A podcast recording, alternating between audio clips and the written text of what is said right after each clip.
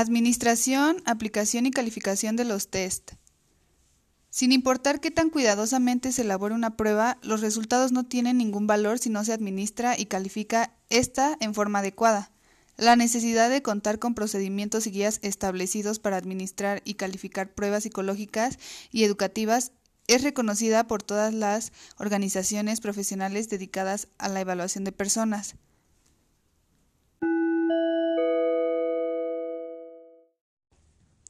Aplicación de los test.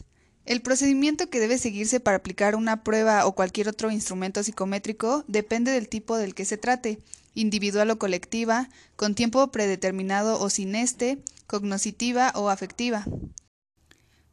Lo mismo que de la edad cronológica, la educación, los antecedentes culturales y el estado físico y mental de los examinados.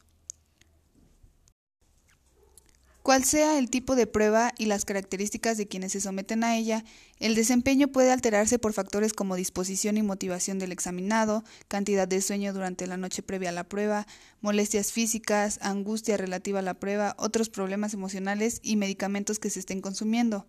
No solo la disposición, la habilidad para resolver problemas y la motivación de los examinados afectan el desempeño, sino también la apariencia y el comportamiento de quien aplica la evaluación, así como la situación. Las variables situacionales, incluyendo el tiempo para resolver la prueba y el lugar donde se aplique, las condiciones ambientales como la iluminación, temperatura, nivel de ruido, ventilación u otras distracciones también pueden contribuir a la motivación, concentración y desempeño de las personas que se examinan. Por consiguiente, antes de administrar una prueba debemos estar seguros de que el ambiente físico sea el apropiado. Deberes del examinador antes de la prueba.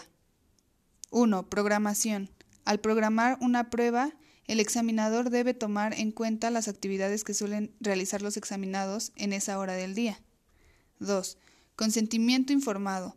En muchos lugares, la aplicación de una prueba de inteligencia o de otro instrumento de psicodiagnóstico a un niño requiere del consentimiento informado de uno de los padres, un tutor o de una persona legalmente responsable del niño. El consentimiento informado consiste en un acuerdo entre una institución o individuo y una persona en particular o su representante legal. Con los términos del acuerdo se otorga permiso para aplicar test psicológicos a una persona y conseguir otra información con propósitos de evaluación o de diagnóstico. 3. Familiarizarse con la prueba.